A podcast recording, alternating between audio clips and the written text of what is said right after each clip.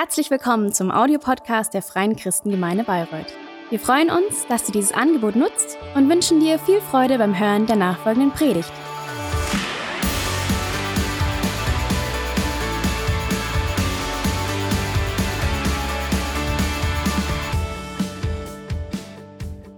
Schön hier zu sein, schön, dass ihr alle da seid. Oh, ist heute voll. Wahnsinn. hallo. genau. Manu hat schon gesagt, ich darf äh, mit unserer Predigtserie rätselhaft weitermachen. Und da beschäftigen wir uns ja gerade mit den Gleichnissen, die Jesus erzählt hat, oder zumindest mit ein paar der Gleichnisse, weil sonst würde die Predigtserie sehr lange gehen, weil das echt viele waren. Und Jesus hat in diesen Gleichnissen mh, Wahrheiten verpackt über Gott und über sein Reich, über den Himmel. Und Manchmal war ganz offensichtlich, was Jesus jetzt mit dieser Geschichte sagen wollte, manchmal aber auch nicht so ganz. Manchmal hat er die Sachen extra so erzählt, dass nur seine Nachfolger, also seine Jünger, verstehen konnten, was gemeint war, weil er da eben Geheimnisse oder ja Sachen über den Himmel erzählt hat, die auch Außenstehende so vielleicht, selbst wenn sie verstanden hätten, was er sagt, wahrscheinlich die Botschaft dahinter gar nicht verstanden hätten. Genau, und die Gleichnisse waren also ein Stück weit immer so ein bisschen rätselhaft. Und ganz grob gesagt sollen uns die Gleichnisse dazu bringen, gewisse Punkte in unserem Leben zu überdenken und zu hinterfragen, ob wir wirklich schon so leben, wie Gott sich das wünscht. Und die Gleichnisse sind nicht nur schöne Geschichten, die wir ab und an mal lesen und wo wir uns denken, ach, ja, die Person hat den Fehler gemacht und die Person hat den Fehler gemacht und ich würde das besser machen, sondern ähm, unsere Reaktion zeigt, ob wir verstanden haben, was Jesus mit den Gleichnissen sagen wollte. Es geht nicht nur darum, das zu lesen, sondern auch eine Antwort darauf zu haben. Oh, ich habe meinen Timer noch gar nicht gestartet. Ups. So, und das Gleichnis, mit dem wir uns heute beschäftigen, darum oder da geht es um Werte oder auch unser Mindset, also unsere Denkweise, wie wir auf Situationen reagieren, wie wir handeln. Und unsere Denkweise wird natürlich von unseren Werten maßgeblich bestimmt. Und ich mag das Gleichnis total, ich habe es total äh, gefeiert, mich darauf vorzubereiten, weil ich selber für mich erstmal so entdeckt habe, was da eigentlich alles drinsteckt und dass da super viel drinsteckt. Ähm, und es hat mir richtig, richtig viel Spaß gemacht und ein paar Sachen davon da will ich euch heute mit hineinnehmen. Aber bevor wir einsteigen, ist es ganz wichtig, dass wir uns in aller Kürze mal den Kontext angucken, dass wir wissen, in welche Situation hat Jesus dieses Gleichnis überhaupt hineinerzählt. Weil das war nicht losgelöst von Gesprächen und Unterhaltungen. Und zwar gab es eine Situation, da kam ein reicher Mann zu Jesus und hat ihn gefragt, du Jesus, was muss ich eigentlich machen, um das ewige Leben zu bekommen? Und Jesus hat ihn dann ein paar, zu ein paar Sachen aufgefordert, nämlich dazu, die Gebote zu halten. Also nicht töten, nicht Ehe brechen, nicht stehlen, nicht lügen, Vater und Mutter ehren, den Nächsten lieben wie sich selbst. Und der junge Mann steht vor Jesus und sagt, mache ich alles. Alles erfüllt, kannst einen Haken dahinter machen. Und dann hat Jesus zu ihm gesagt, okay, ist gut, dass du das schon machst, aber eine Sache will ich noch von dir. Verkauf alles, was du hast, spende den Erlös an die Armen und folge mir nach. Und das war der Punkt, wo der junge Mann diesen Haken hinter der Checkliste zurückgezogen hat und gesagt hat, ich bin dann mal weg. Er ging traurig weg und ähm, hat eben nicht diesen einen Punkt getan, den Jesus ihn noch gebeten hat zu tun. Und daraufhin wendet sich Jesus dann seinen Jüngern zu und sie unterhalten sich ein bisschen. Und irgendwann kommt der Punkt, wo Petrus sagt, Jesus, du weißt, wir, wir deine Jünger, wir haben alles zurückgelassen und sind dir nachgefolgt. Was werden wir denn dafür bekommen? Und Jesus antwortet dann, dass, dass sie das ewige Leben bekommen werden und das, was sie aufgegeben haben, hundertfach zurückbehalten. Und dann kommt Jesus mit einem Satz, den ich an der Stelle irgendwie immer so ein bisschen kryptisch finde. Aber viele, die jetzt die Ersten sind, werden dann die Letzten sein. Und viele, die jetzt die Letzten sind, werden dann die Ersten sein. Und ich habe ich ich stelle mir ganz oft so Bibelgeschichten total bildlich vor. Ich bin so ein absoluter Filmliebhaber, deswegen läuft bei mir immer sofort so ein Film im Kopf. Und ich dachte mir so, was würde ich jetzt machen, wenn Jesus jetzt hier steht, ich ihn frage, Jesus, was bekomme ich, wenn ich dir komplett nachfolge? Und dann kommt er mit dem Satz, die Ersten werden die Letzten sein und die Letzten die Ersten. Und ich dachte mir, ich glaube, ich würde erstmal ganz schön verwirrt gucken und wüsste nicht so ganz, was er jetzt von mir möchte. Das Gute ist, dass Jesus seine Aussagen nicht einfach so stehen lässt, sondern er uns Gleichnisse gegeben hat. Und dieses Gleichnis kommt eben genau an diese Situation angeknüpft. Und zwar sind wir da in Matthäus 20 ab Vers 1. Wir gehen das mal so ein bisschen Vers für Vers durch. Denn mit dem Reich der Himmel ist es wie mit einem Hausherrn, der ganz früh morgens hinausging, um Arbeiter auf seinen Weinberg einzustellen. Hier steckt Jesus jetzt erstmal so ein bisschen den Rahmen ab, damit wir wissen, okay, wo will er überhaupt mit uns hin? Er vergleicht also das Himmelreich Gottes, das Reich Gottes mit dem Hausherrn, der Arbeiter für seinen Weinberg braucht. Und was hier so interessant ist, ist, dass er nicht sagt, der Hausherr geht irgendwann am Tag mal los und holt sich Arbeiter, sondern der Hausherr geht frühmorgens los. Fünf, sechs Uhr, direkt los, ich brauche Arbeiter. Der verliert keine Zeit. Er geht zum frühestmöglichen Zeitpunkt los. Und Jesus verwendet bei den Gleichnissen Bilder und Metaphern, die seinen Zuhörern geläufig waren. Israel war eine totale Weinregion. Das heißt, auch seine Jünger kannten sich zumindest mit den Basics aus. Wann sind Erntezeiten und sowas. Und dass der Hausherr eben so früh loszog, deutet darauf hin, dass die Traubenlese, also die Ernte der Trauben, dass da die Zeit drängte. Weil wahrscheinlich die Regenzeit kurz bevorstand. Und wenn man die, Ernten nicht, äh, die, die Trauben nicht früh genug erntet und der Regen kommt, dann werden sie schlecht und du verlierst die Ernte. Und dass für so eine Arbeit dann Tagelöhner angeheuert wurden, also Arbeiter, die man sich sozusagen für einen Tag gemietet hat, das war völlig normal. Also es war für, die, für das Verständnis der Jünger eine absolut normale Situation. Die Ernte muss vor dem Regen eingebracht werden, Tagelöhner zu holen, völlig normales Ding. Der Hausherr ist also losgezogen, um Arbeiter einzustellen, die die Ernte holen sollten. Und dann geht's weiter in Vers 2. Nachdem er aber mit den Arbeitern um einen Denar den Tag übereingekommen war, sandte er sie in seinen Weinberg. Tagelöhner waren keine Sklaven. Die konnten über ihren Lohn verhandeln. Das war ihr, ihr gutes Recht. Und kleiner Funfact am Rande, für die, die es interessiert. Ich habe mal geguckt, was ein Denar heutzutage ungefähr wert wäre. 5,50 Euro. Ist jetzt nicht so viel für unser Verständnis, vor allem nicht für einen ganzen Tag Arbeit. Aber damals entsprach ein Denar tatsächlich so dem ganz üblichen Tageslohn. Damit konntest du so sieben Kilo Getreide kaufen. Also du konntest deine Familie mit einem Tageslohn gut ernähren, wenn du einen Denar bekommen hast. Die haben sich also geeinigt.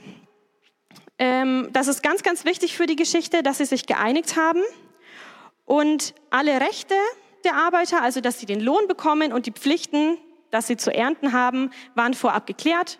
Beide Parteien waren zufrieden. Und so sind die Arbeiter losgegangen in den Weinberg, um das zu machen, wofür sie bezahlt werden sollten. Und als er um die dritte Stunde ausging, sah er andere auf dem Markt müßig stehen. Und zu diesen sprach er, geht auch ihr hin in den Weinberg, und was recht ist, werde ich euch geben. Sie aber gingen hin.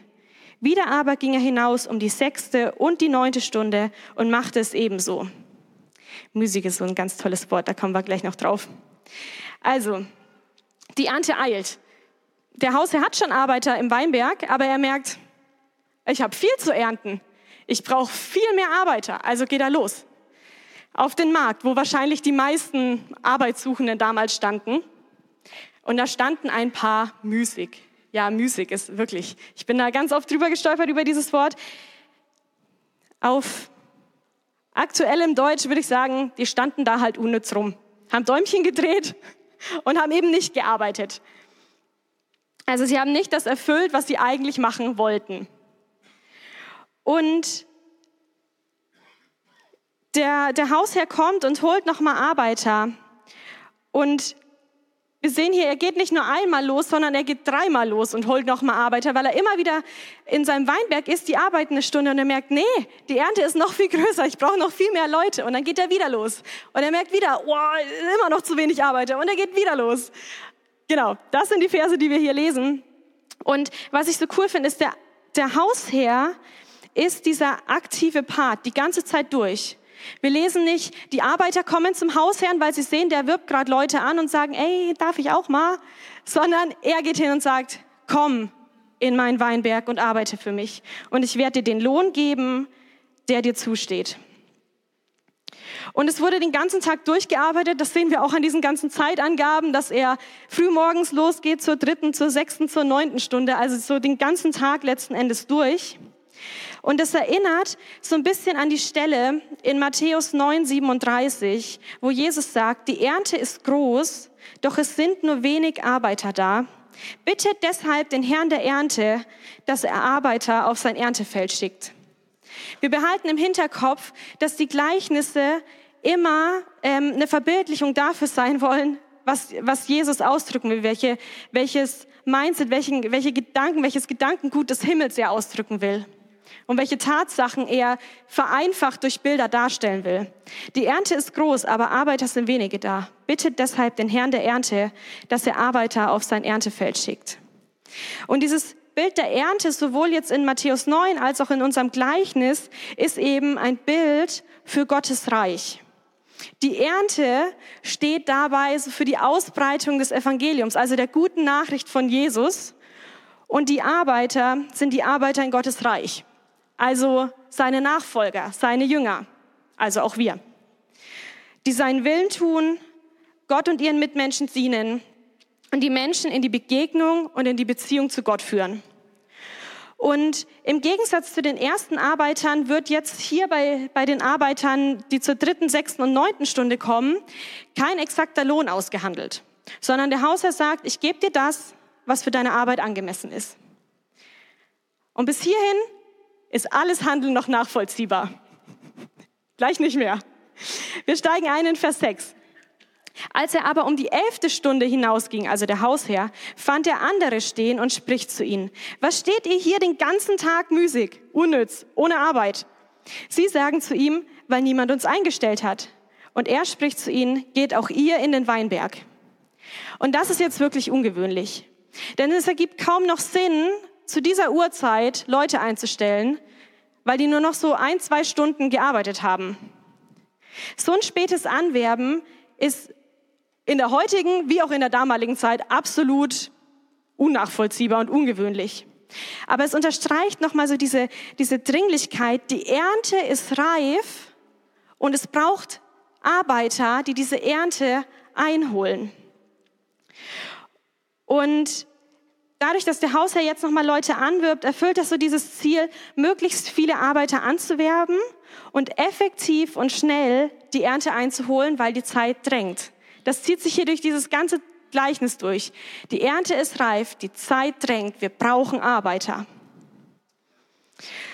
Und dieses Bild zeigt auch, wie wichtig heute noch die Ernte ist. Also, dass Menschen die gute Nachricht von Jesus hören dass Gott Mensch wurde aus Liebe zu uns, dass Jesus am Kreuz gestorben ist für deine und für meine Schuld, damit der Weg für uns zu Gott frei ist, damit wir in Beziehung mit Gott leben können. Und die, von dieser Dringlichkeit lesen wir in der kompletten Bibel. Paulus in seinen Briefen unterstreicht das immer und immer wieder. Und Jesus bringt das auch immer, immer, immer wieder zum, Anspr äh, zum Aussprache. Aussprache ist das Wort, das ich suche. Und es ist ja auch unser Auftrag als Nachfolger Jesu, oder? Jesus hat uns den Missionsbefehl gegeben in Matthäus 28 und das sagt er, darum geht zu allen Völkern und macht die Menschen zu meinen Jüngern. Tauft sie auf den Namen des Vaters, des Sohnes und des Heiligen Geistes und lehrt sie alles zu befolgen, was ich euch geboten habe. Und seid gewiss, ich bin jeden Tag bei euch bis zum Ende der Welt. Was ist der Missionsbefehl? Der Missionsbefehl sagt, Leute, die Zeit drängt, wir haben eine große Ernte, ihr seid meine Arbeiter, holt noch mehr Arbeiter dazu. Und jetzt kommen wir zu dem großen zweiten Teil des Gleichnisses ab Vers 8. Als es aber Abend geworden war, spricht der Herr des Weinbergs zu seinem Verwalter. Rufe die Arbeiter und zahle ihnen den Lohn, angefangen von den letzten bis zu den ersten. Es war gesetzlich durch, ähm, durch dritter Mose und durch fünfter Mose ähm, ja gesetzlich festgelegt, dass Tagelöhner vor dem Sonnenuntergang ihren Lohn erhalten mussten. Das war dafür, dass die Leute eben nicht leer ausgingen, dass sie nicht über den Tisch gezogen wurden und nicht umsonst arbeiteten. Und hier kommt jetzt gleich noch eine ganz wichtige Person mit auf die Bildfläche. Wir haben schon mal den Hausherrn, haben wir gerade schon gesagt, der ist ein Bild für Gott. Wir haben die Arbeiter, das sind die Nachfolger Jesu. Und jetzt kommt der Verwalter dazu. Der Verwalter, der die Arbeiter des Hausherrn zu sich ruft, der ihnen den Lohn auszahlt. Und das ist eine Verbildlichung für Jesus. Das ist eine Verbildlichung für den Tag, wenn Jesus wiederkommt, die Kinder Gottes zu sich ruft und am Ende der Zeit das Gericht hält und den Lohn auszahlt. Und interessant ist hier auch im letzten Satz, dass zuerst die letzten Arbeiter den Lohn erhalten. Wäre es nicht viel einfacher, den ersten? Weil ich meine, die haben am frühesten angefangen. Ist doch viel fairer, wenn die sofort ihren Lohn bekommen und die anderen eine Minute länger warten müssen. Aber dass die Letzten zuerst den Lohn bekommen, hat den Gedanken dahinter, dass die Ersten sehen, wie viel sie äh, ausgezahlt bekommen. Und als die um die elfte Stunde Eingestellten kamen, also die, die zuletzt angestellt wurden, empfingen sie einen Denar. Als aber die Ersten kamen, meinten sie mehr empfangen, äh, dass sie mehr empfangen würden, aber auch sie empfingen einen Denar. Die Arbeiter, die zuletzt angestellt wurden, bekommen einen Denar, also den vollen Tageslohn. Also es ist doch nur nachvollziehbar, dass die, die zwölf Stunden gearbeitet haben, jetzt denken, sie bekommen mehr, oder? Ich meine, die anderen haben ein, zwei Stunden gearbeitet, die haben zwölf Stunden gearbeitet.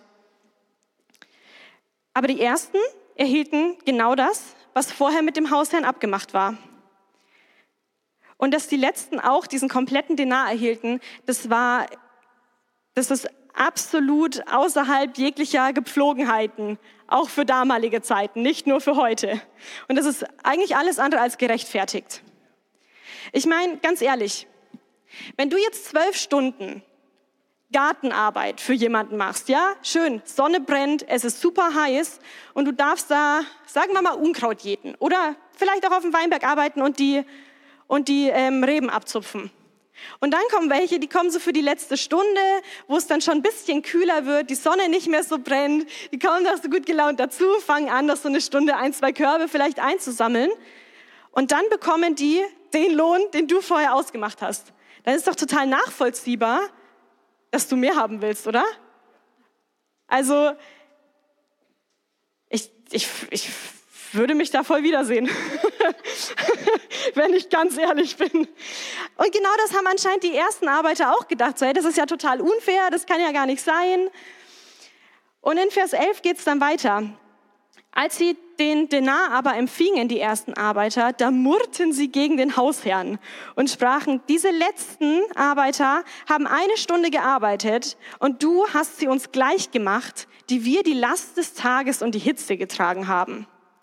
Und murren haben wir wieder so ein richtig schön altes Wort. Kennt ihr das, wenn man so ein Wort kennt? Also man weiß, was es bedeutet, aber man weiß nicht, wie schreibe ich das? So ging es mir gestern. Ich habe dann erstmal gegoogelt. Gott sei Dank haben wir sowas. Ähm, murren bedeutet nörgeln, schimpfen, Unmut oder Unzufriedenheit äußern.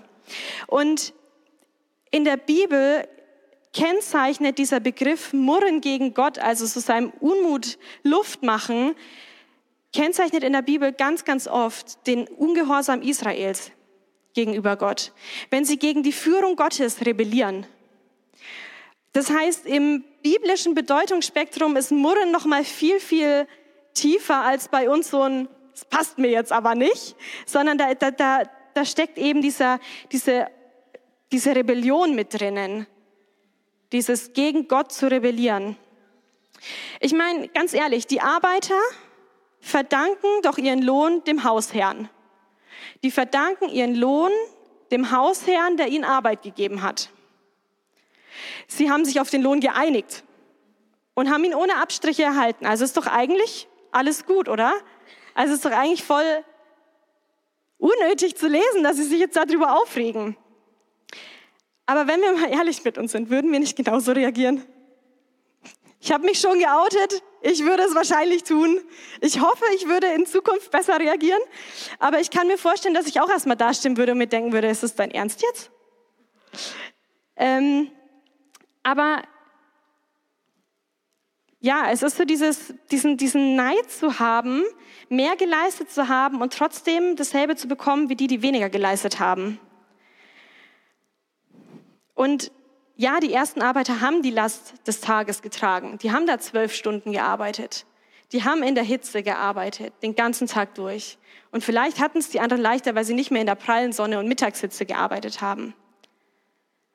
Aber dieser Abschnitt hier zeigt einfach so ein komplett anderes Wertesystem auf, das einfach nicht unseren menschlichen Bewertungsmaßstäben entspricht.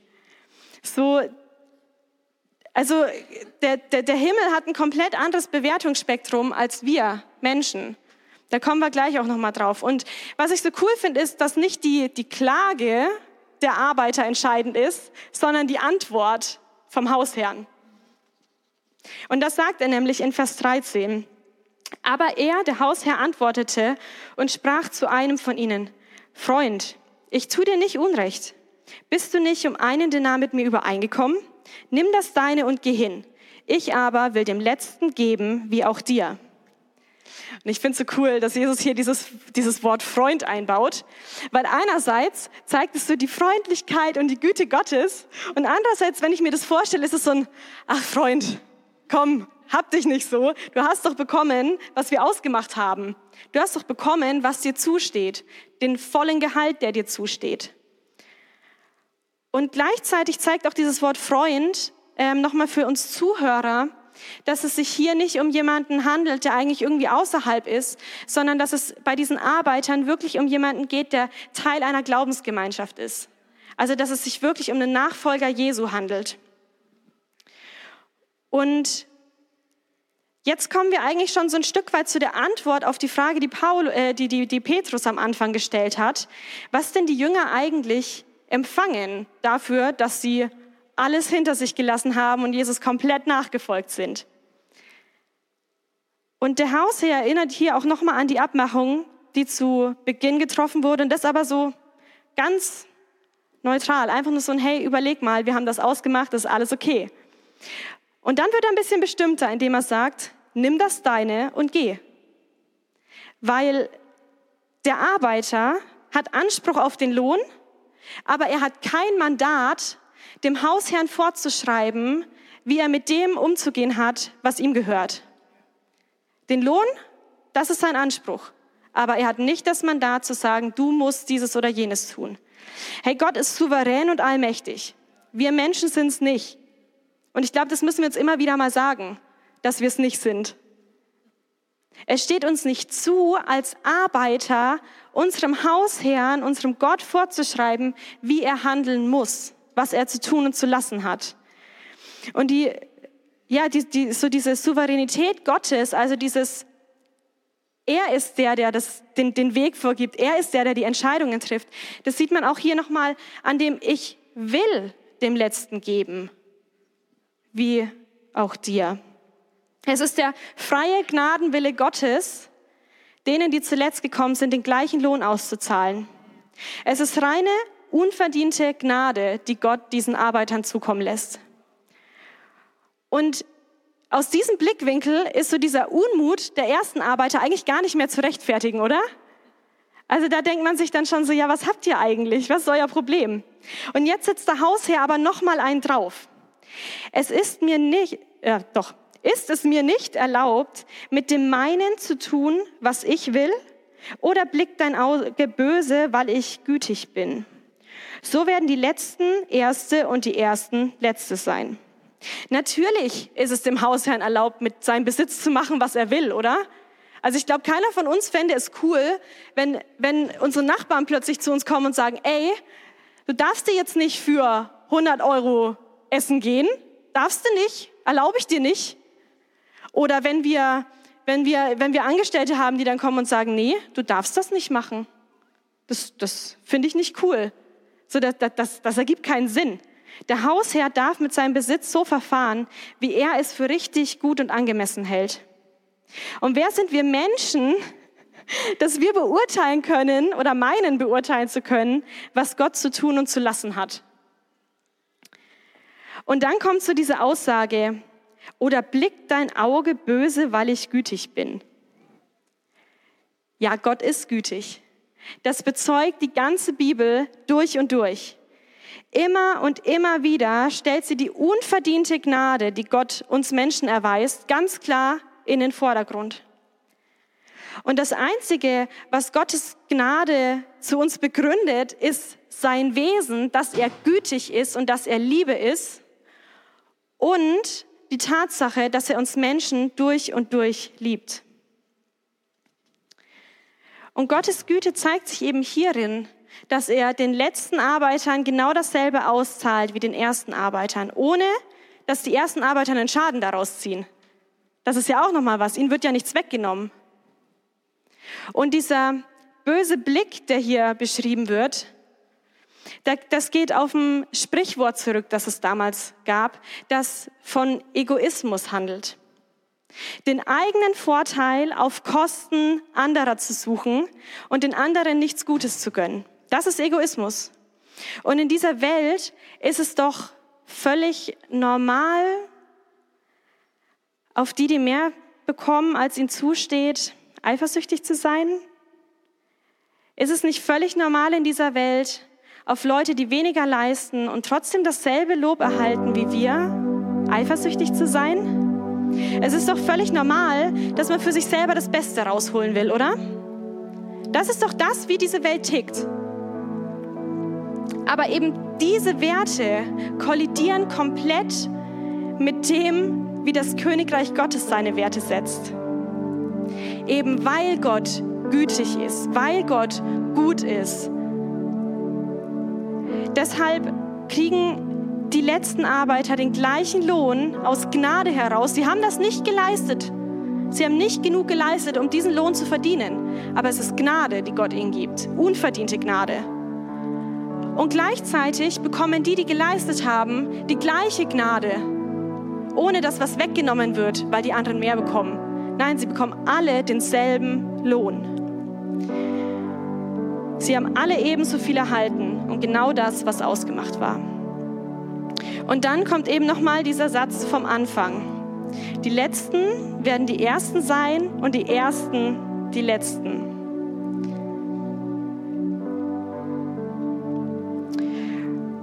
Der Lohn in dem Ganzen ist das ewige Leben, das wir bekommen, wenn wir Jesus nachfolgen. Sowohl die Arbeiter der ersten Stunde, die schon ganz lange mit Jesus unterwegs sind, als auch die, die frisch bekehrt sind, die frisch sich entschieden haben, Jesus in ihr Leben zu bitten, ihr Leben, vielleicht auch diesen Trümmerhaufen Jesus hinzugeben und zu sagen, Jesus, ich vertraue dir, dass du mein Leben auf einen guten Weg bringen kannst und dass ich durch dich gerettet bin. Sowohl die, die schon lange dabei sind, als auch die, die ganz frisch dabei sind, erhalten den vollen Lohn das ewige Leben. Und betrachten wir doch mal das Ganze noch mal in dem Kontext von dem Gleichnis. Mit der Geschichte, mit dem reichen Jüngling, die wir ganz am Anfang gehört haben, und der Frage von Petrus. Petrus hebt ja hervor, guck mal Jesus, der da ist gar nicht bereit, alles zu geben und geht wieder weg. Aber wir, wir Jünger, wir haben ja schon alles gegeben und wir folgen dir ja komplett nach. Was kriegen wir denn jetzt daraus? Das ist genau das, was wir gerade in diesem Gleichnis gelesen haben.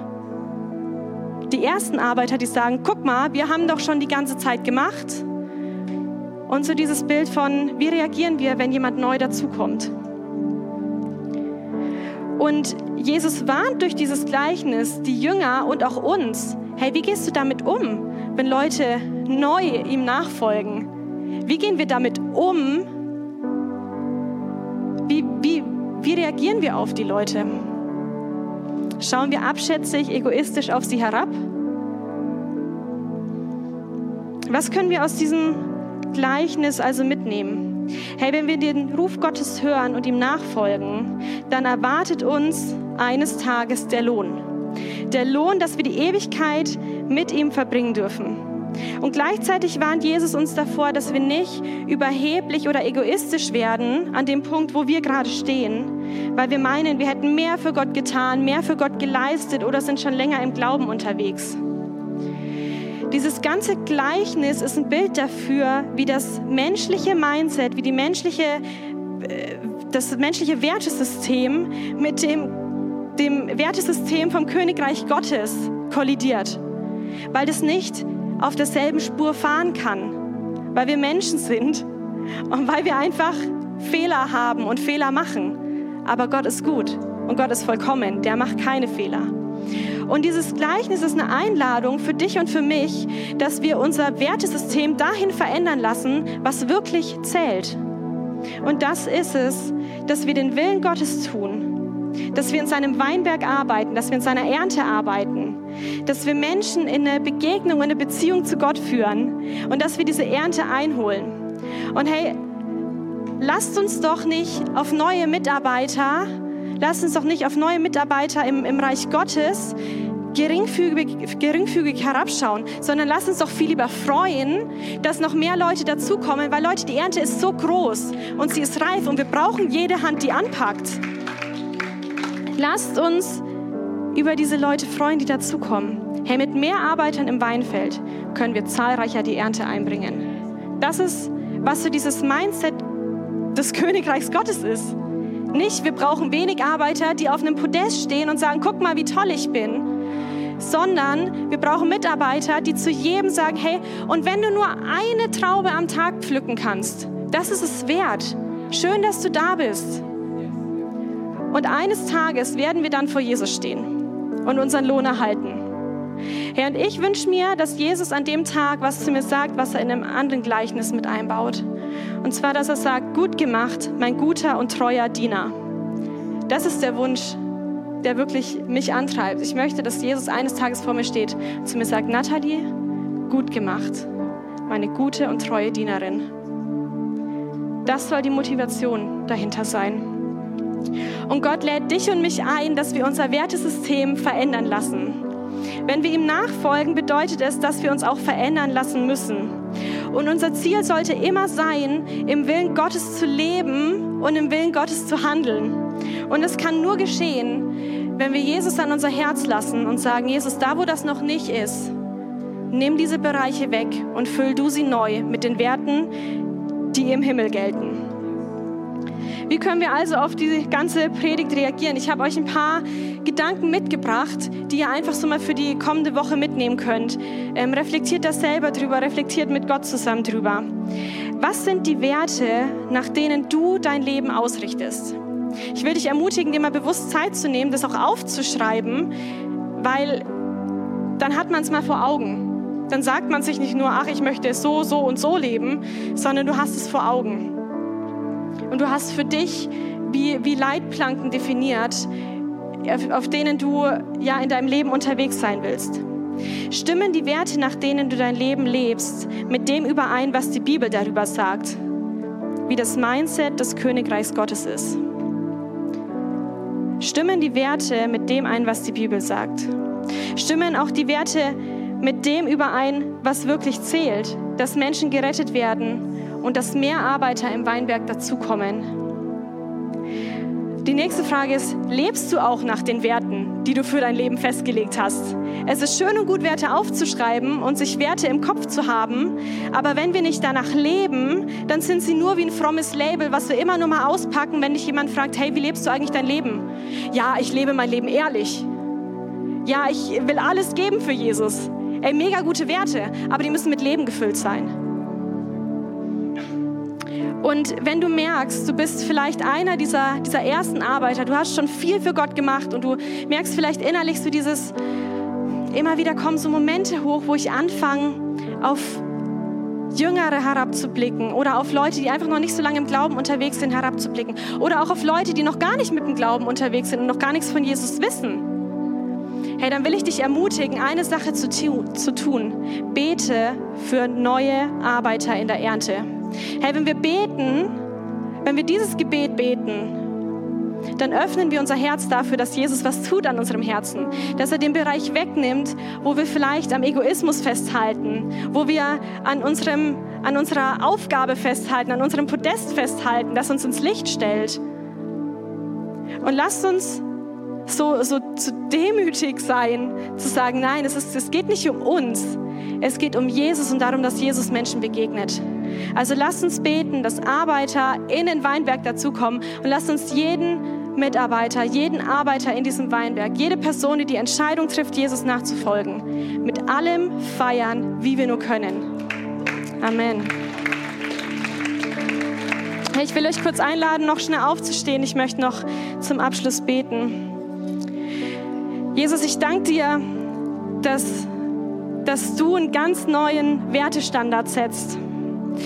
Jesus, ich danke dir, dass die Werte des Himmels so viel besser sind als die Werte, die wir uns ausdenken können oder die wir in dieser Welt leben. Herr, ich danke dir, dass wir dich einladen dürfen, unser Herz zu verändern. Und Jesus, das wollen wir tun. Wir wollen dich einladen und wollen sagen, da wo unser Wertesystem noch nicht dem entspricht, wie der Himmel es möchte, wie du es möchtest, Jesus, da laden wir dich ein, diese Bereiche wegzunehmen und auszutauschen.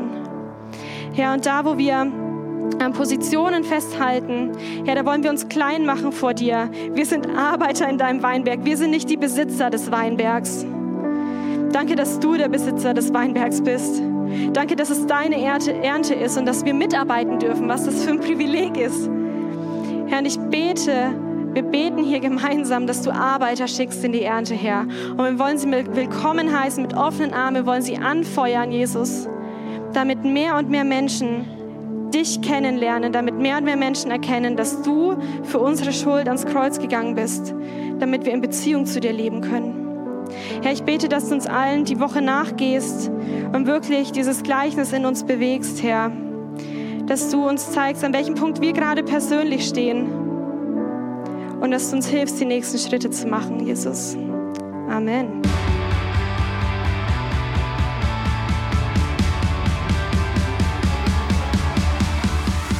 Hat dir die Predigt gefallen? Gerne kannst du sie mit Freunden teilen oder uns einen kurzen Kommentar hinterlassen. Noch mehr würden wir uns aber freuen, dich persönlich kennenzulernen. Du bist herzlich eingeladen, einen unserer Gottesdienste am Sonntag zu besuchen. Alle Infos findest du unter www.fcg-bayreuth.de. Dort kannst du uns auch eine persönliche Nachricht schreiben, wenn du mehr über ein Leben mit Jesus erfahren möchtest oder andere Fragen zum christlichen Glauben hast. Bis zum nächsten Mal. Ade!